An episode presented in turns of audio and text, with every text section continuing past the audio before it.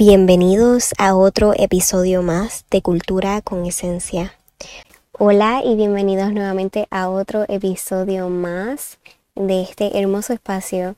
Estoy como siempre muy muy feliz de estar aquí nuevamente con ustedes. Gracias por escuchar, gracias por apoyar a este canal tan maravilloso. Y hoy vamos a estar hablando de un tema súper, súper importante eh, estoy bien emocionada con este episodio porque es uno que llevo estudiando bastante. Y vamos a ver cómo podemos integrar toda la información que he podido eh, recopilar, eh, ponerla en este episodio. Probablemente estaremos haciendo más episodios acerca de este tema porque sí que es mucho, mucho que abarcar. Así que nada, este episodio, si aún no lo sabes, me imagino que ya estás viendo el título, Crianza Consciente.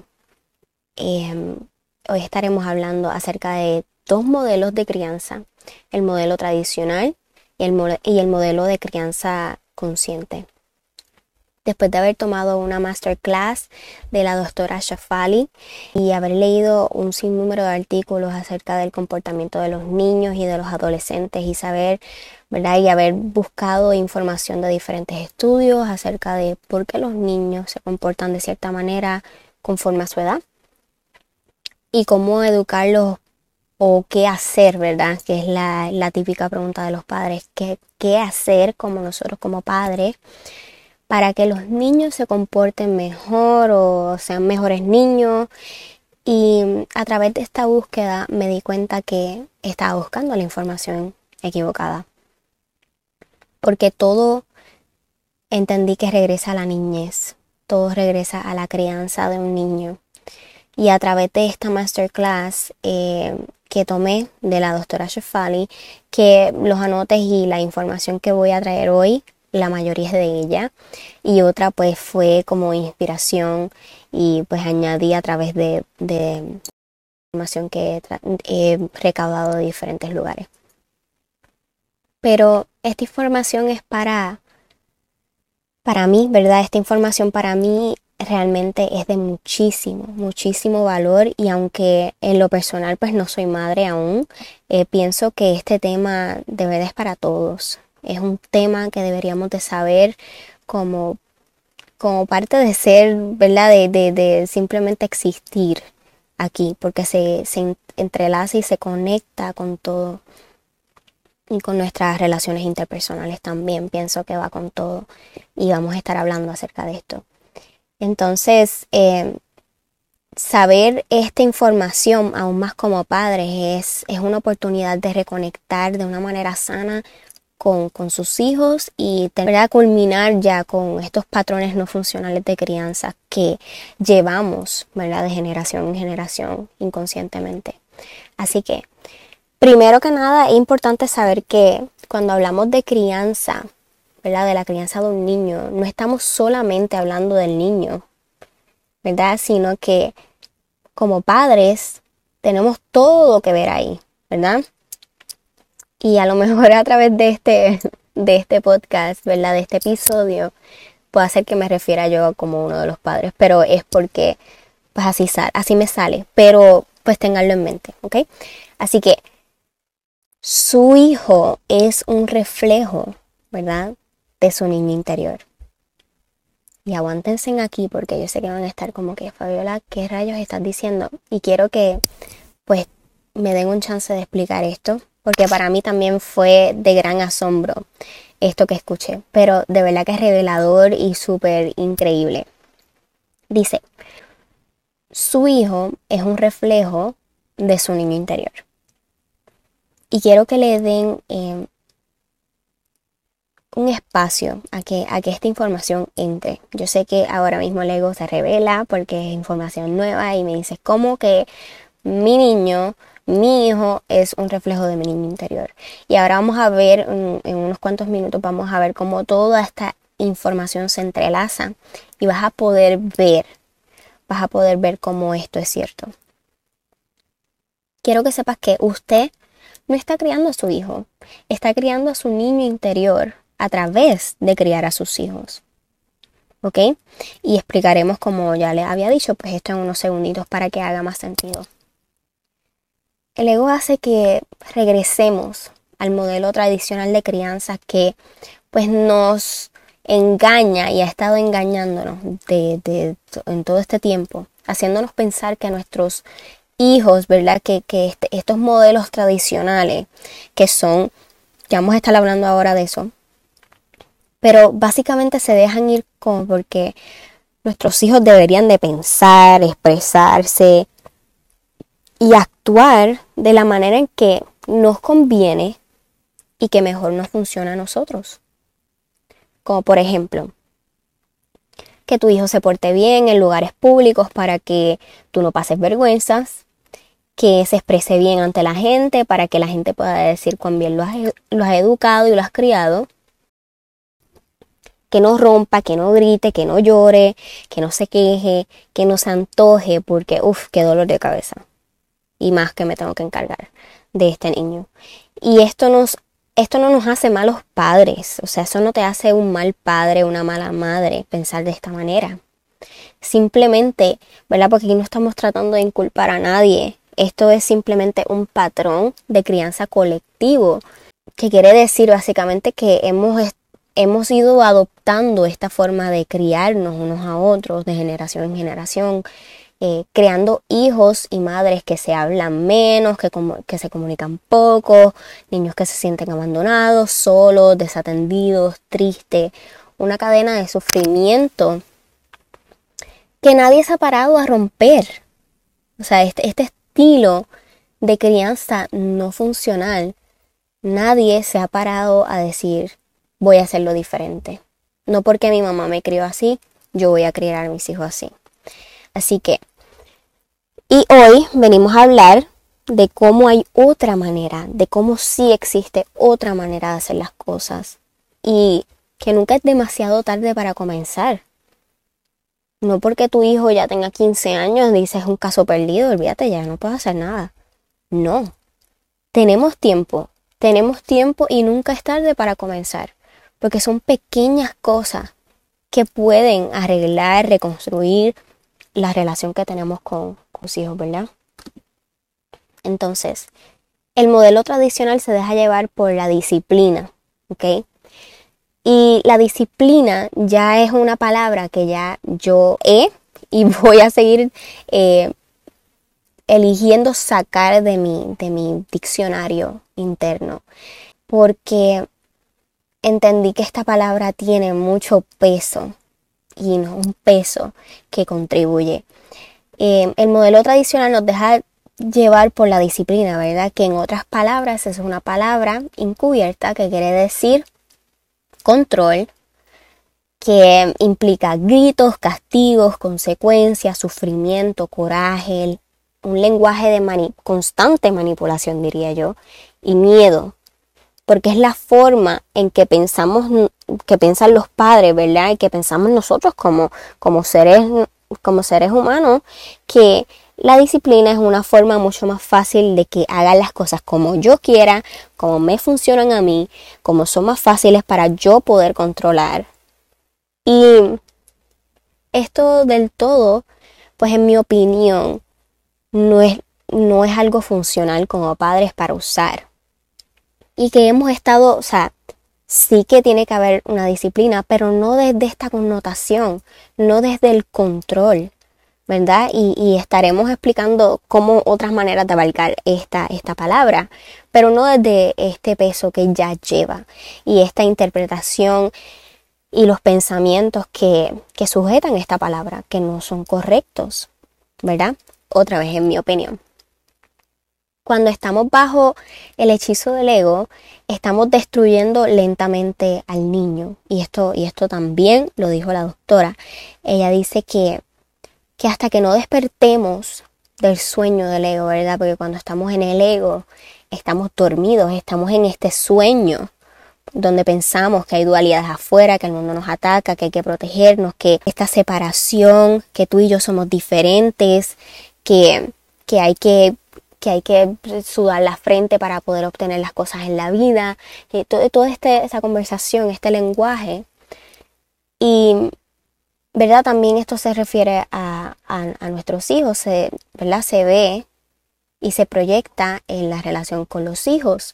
Y hasta que no despertemos, no podremos ser mejores padres, porque seguiremos comunicando, declarando y actuando a través del, de este modelo no funcional, un lenguaje no funcional de declaraciones y acciones que no aportan a la relación entre tú y tu hijo, sino que crea más separación, más resistencia, más, más gritos, más llantos, más sufrimiento, más distanciamiento y, y no, no crea conexión.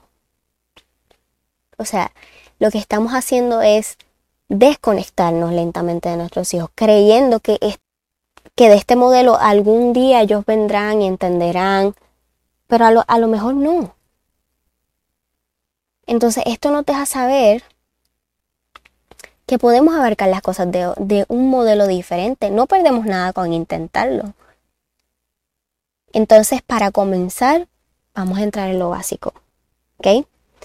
a lo mejor dice, sí, me gusta mucho lo que estoy escuchando, pero entonces, ¿cómo empiezo? Este, este modelo me gusta, me gusta llamarlo el poder de no clasificar. Y te digo por qué. Cuando quitamos las etiquetas, ¿verdad? Porque el, el lenguaje colectivo se ha encargado de ponerle etiquetas a todo para poder clasificar, para poder distinguir. Y estas etiquetas, cuando nosotros entramos en este trayecto, tratamos de neutralizarlas, de deshacerlas, porque las etiquetas lo que traen es separación. Porque lo vemos como que algo allá afuera, diferente a mí. Cuando quitamos las etiquetas y dejamos de clasificar los comportamientos, son más fáciles de trabajar, porque cuando clasificas, ya hay una información impregnada, ¿verdad? De, quien lo escuchaste, de quien lo aprendiste. Y también detrás de esa información hay una interpretación. Lo que tú crees acerca de esa, de, de esa clasificación, de esa palabra o de ese pensamiento o de esa idea. Y esa interpretación está sostenida por toda esa información, esos pensamientos que, pues la, la sostienen. Esa palabra entonces si le quitamos esa etiqueta, podemos ver sin tanto juicio el acto o lo dicho y así poder neutralizarlo. Entonces hoy te pido que desde hoy comiences a parar de clasificar el comportamiento de tus hijos. Y ahora me vas a decir, estás loca. ¿Cómo no voy a clasificar el comportamiento de mis hijos? Entonces todo lo que hacen está bien. No. No, eso no es lo que estamos diciendo. Pero ¿qué, te pregunto, qué ganas con clasificar el comportamiento de tus hijos? O lo que hizo está bueno, o lo que hizo está malo. ¿Quién, quién serías sin el pensamiento de que tu hijo hace cosas malas o de que tu hijo hizo esto malo. Seguramente en paz. Entonces, si paramos de clasificar, el que no es que lo veamos como bueno o malo, entonces como, lo vemos, ¿verdad? Diferente a lo que tú esperabas. Vamos a poner que tu hijo vino y rompió una vasija que había en tu casa. Hizo algo malo, entonces, ese pensamiento de que hizo algo malo te trae paz, no, te desconecta de ti y te desconecta de tu hijo porque te crea rabia, te crea enojo, porque ya esa palabra de que hizo algo malo ya tiene una información y una interpretación impregnada y cada vez que pasa algo similar, vuelve y se dispara esos mismos pensamientos, esos sentimientos, esas emociones y no te permite actuar con claridad, no te permite conversar con tu hijo qué pasó, porque hiciste eso, qué es lo que está pasando. Entonces, no pasó algo bueno ni algo malo. Pasó algo diferente a lo que tú esperabas. Entonces, esto te permite aquí neutralizar el hecho allá afuera, la situación, para poderla trabajar desde un nuevo punto de vista. Para no actuar desde el, impulso, desde esa reacción inconsciente, sino concientizarlo. Es decir, ok, ¿cómo yo voy a abarcar esta situación? Sin salirme yo de mi centro. Porque te descontrolas tú, descontrolas el nene, descontrolas la nena, y entonces el caos. ¿Y se resolvió algo? No.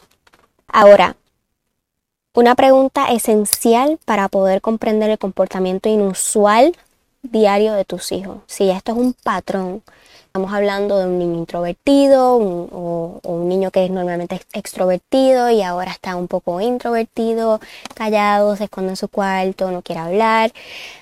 Comportamiento inusual, ustedes conocen a sus hijos. ¿Cómo comprender este comportamiento? Porque te digo, ningún comportamiento inusual se debe a nada. Hay algo que está causando ruido en la mente de tu hijo, que está, por eso es como consecuencia, actúa diferente, rabia, enojo, grita, se expresa de una manera explícita. No es como que, oh, sí, es, normal. Y no es que no sea, no es que sea eh, algo like, oh my god, se está acabando el mundo, pero sino que hay algo ahí que le está molestando y algo ahí que como padres debemos indagar qué está pasando. Entonces pregunta para hacerte a ti mismo. Y quiero que, si puedes ahora mismo saques un, un papel y un lápiz y anotes y respondas esta pregunta. ¿Qué necesita tu hijo de ti en estos momentos? ¿Qué necesita tu hijo ahora mismo, tu hija, de ti en estos momentos? En este preciso momento. En esta semana, ¿cómo has visto a tu hijo o a tu hija? ¿Qué crees que necesita de ti? Si quieres puedes pausar eh, ahora mismo el podcast y regresar cuando hayas terminado de anotar. Entonces, si no tienes ni la más mínima idea, porque a lo mejor pues en estos días no han conversado suficiente em, o la relación ahora mismo pues no es la mejor y han tenido un poco de problemas con comunicación em, y pues no tienes suficiente como pues información para poder identificar qué necesita, no pasa nada. ¿Ok? Te voy a pedir entonces que vayas atrás tú en el tiempo y te hagas esta pregunta. ¿Qué necesitabas tú a la edad de tus hijos de parte de tus padres? ¿Qué te hubiese gustado recibir de tus padres a esa edad? Y les voy a dar unos ejemplitos aquí para que puedan entender un poco más esta pregunta. Me hubiese gustado recibir más apoyo, que me escucharan, que me aceptaran, que me dejaran opinar, que me hablaran con honestidad y claridad acerca de lo que estaba pasando, que no me mintieran, más libertad, que me demostraran más amor, que me preguntaran si estaba bien, que me aconsejaran, que me dejaran saber si era importante. Posibles preguntas que, que, que se hacen mucho los niños, ¿verdad? son como esta. Soy visto, soy digno, les importo, creo un impacto en sus vidas. Se pregunta muchas veces si son vistos por quienes son desde su esencia, no por lo que hacen y no hacen. Si son vistos cuando no hacen, si son amados aún haciendo nada. si les importa, si les importa a sus padres, que me chequen, que me, que me pregunten si estoy bien, que qué me falta, que, cómo me fue el día, que qué interesante me pasó, qué cosa interesante me pasó. Crea un impacto en sus vidas. O sea, estando yo aquí, cuán diferente es la vida para ellos. Y estas son una de las preguntas que la doctora Shefali nos, nos regala como una de las más eh, constantes en su, en, su, en su práctica de, las de algunas de las preguntas que los niños se hacen. Ahora observa si de eso que hubieses querido tener a esa edad, se lo estás dando a tus hijos en este momento. Y quiero que seas bien honesto o bien honesta contigo mismo. Entonces, ¿qué pudieras darle, no material, sino emocionalmente, a tus hijos hoy que no les haya estado dando estos días, semanas, meses, años? ¿Cómo podrías incorporar ese acto como parte de tu día a día? También anótalo. Ahora, quiero que identifiques ¿Qué necesitas hoy tú de tus hijos? Por ejemplo, más amor, más tiempo, más atención. Anótalo también. Ahora verifica si de alguna manera u otra estás tratando de llenar esos huecos, esos, esos agujeros y satisfacer tus necesidades insatisfechas de tu niñez con tus hijos, con el amor de tus hijos, con el tiempo de tus hijos, con la atención de tus hijos. Y vamos a entrar en esto. Para explicarte esto mejor, eh, durante la niñez y la adolescencia, a raíz de nuestras diferentes experiencias de vida, ¿verdad? Muchas veces quedan sentimientos, emociones por sanar. Y estas heridas crean agujeros, ¿verdad? En nuestro interior los cuales están esperando, esos agujeros están esperando ser rellenados. Muchos intentamos rellenar estos mismos agujeros, ¿verdad? En el transcurso de la vida con, con el amor que proviene de otros del exterior, ¿verdad? Como relaciones amorosas. Y como estas personas solo llegan a apaciguar y a saciar ese dolor por un tiempo limitado, volvemos a sentir los agujeros de dolor de historias por cuestionar, heridas por sanar, interpretaciones y juicios por alumbrar y deshacer. Entonces cuando tenemos, cuando tenemos la oportunidad de ser padres, intentamos tapar y, llenar esos, esos agujeros con, con el amor de, de esos hijos. No me amó tal persona, pero ahora mi hijo, este, este, hijo es mío y siempre va a estar ahí, me va a amar porque yo soy su madre o soy su padre. Y a lo mejor la conversación tuya no sea esa, no sea así, posesiva, pero sí de alguna manera u otra se está colando por ahí un pensamiento como ese. Intentamos llenar ese amor que a lo mejor no nos dieron de verdad de pequeños de cuando éramos niños, esa, esa atención que no nos brindaron nuestros padres cuando éramos pequeños. Y ahora con el amor y el tiempo de sus hijos, están intentando sanar esas heridas del pasado. Pero desafortunadamente la vida no funciona de esa manera. Primero debemos saber que debemos sanar nosotros para poder dar amor a otros y entender que el único sanador de tu vida, lo eres tú, nadie más. Nadie más. Es como tú estar enfermo o enferma de una gripa de, y darle la medicina a tu esposo o a tu hijo y hacérsela que, que se la beba, que se la tome y pensar que a través de él tomarse el medicamento te sanarás tú.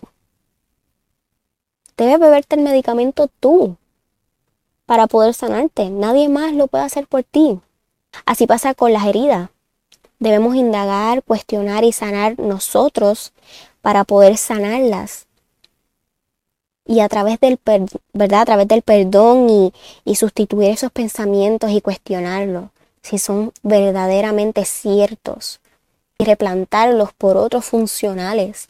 Y así evitaremos proyectar nuestras heridas del pasado en, nuestros hijos, en la relación que tenemos con nuestros hijos. Por ejemplo, Si en la niñez no nos, no nos permitieron jugar un cierto deporte, ¿verdad? Porque pues nuestro papá no nos dejaba o nuestra mamá dijo que no, que eso era para niños y que no y que no lo podías hacer. Para ti era tu pasión. Pero fue una pasión como casi reprimida porque no la pudiste, no la pudiste ejercer, no lo pudiste hacer. Entonces cuando tuviste a tu hijo, lo inscribiste en todas las clases y sin preguntarle si eso era lo que quería hacer, lo inscribiste y lo hiciste que jugara y lo llevaste a, todos a todas las prácticas todos los días, como casi que imponiéndole esa frustración vieja, que aunque no creas, ¿verdad? Y aunque no veas la, la posible importancia que pueda tener aún eso, ese evento no sanado en tu vida, lo estás proyectando en tu hijo. Entonces tu hijo está viviendo ese sueño reprimido tuyo porque se lo estás imponiendo, no porque él lo elige. Esto es un ejemplo. Entonces otro ejemplo sería, cuando eras pequeño tu mamá no era muy afectiva contigo. Y tu conversación cuando era pequeña hacia tu madre, ¿verdad? En tu mente, o a lo mejor se lo decías, eh, fue mi mamá no me quiere, o mi mamá no me ama, o mi mamá no me, no me demuestra su afecto, mi mamá no me cuida. Si aún no has cuestionado hasta el día de hoy esos pensamientos, sanado esos pensamientos, entender que a lo mejor tu abuela, la mamá de tu mamá, tampoco era afectuosa con tu mamá, y por correspondencia, ella, tu mamá, no te podía dar o no te sabía dar lo que ella no tenía. Entonces podemos ver que esta interpretación, esta conversación que tú tenías cuando eras pequeña, puede no ser completamente cierta.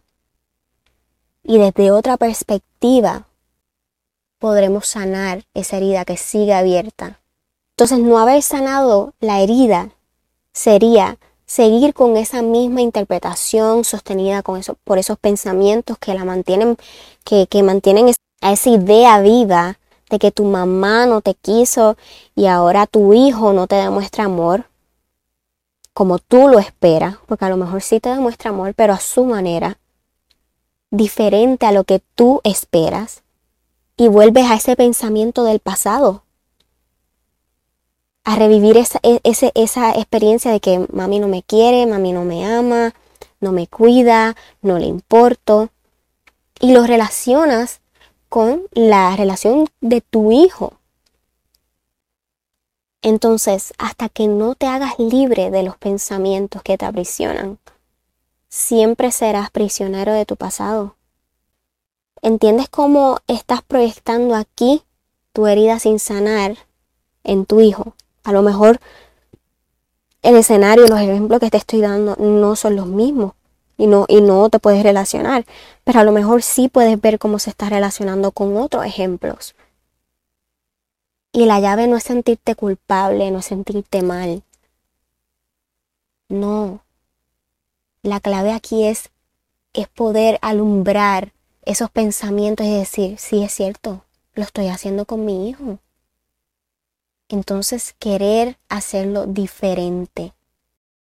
De eso se trata la crianza consciente, de hacer consciente lo inconsciente que hemos estado haciendo con la crianza de, tus hijos y querer optar por hacer cosas diferentes, porque tu hijo a ti te ama o tu hija te ama.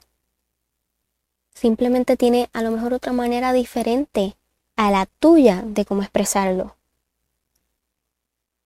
Tu hijo te escucha, pero a lo mejor de la manera en que lo estás comunicando no es la mejor. ¿Ok? Entonces no estás recibiendo lo que quieres de él. Es como la vida, no vas a obtener lo que tú quieres, sino la vida te da lo que necesitas para crecer, para evolucionar, para ser mejor. Entonces, los hijos son grandes profesores espirituales, de verdad que yo no puedo parar de enfatizar esto más. Están aquí para enseñarnos todo aquello que solo que solos, ¿verdad? Como padres, solos como individuos, sin ellos, no podríamos percibir. Están aquí para enseñarte más acerca de ti, de quién tú eres y de quién habías olvidado que eras posiblemente o de las heridas que habías olvidado que siguen ahí, que están ahí y que tus, tus hijos a través de sus acciones, a través de las cosas que hacen, las alumbran y dicen, necesitas sanar esto. Porque hasta que no me sanes, seguirás prisionero o prisionera de estos pensamientos, de estas experiencias. Hoy quiero que te lleves eso. Aquí una manera de no proyectar nuestras heridas no sanadas en la vida de nuestros hijos es dejarlos experimentar esta experiencia con libertad de elegir lo que ellos quieran y no lo que tú quieres. Pregúntale a tu hijo qué prefiere, qué le, qué le causaría alegría hacer, qué le gustaría hacer. No queremos construirle su vida. Queremos acompañarlos para que ellos construyan su propia vida. Obviamente no vamos a dejarlos que se tiren por un risco. Vamos a estar ahí.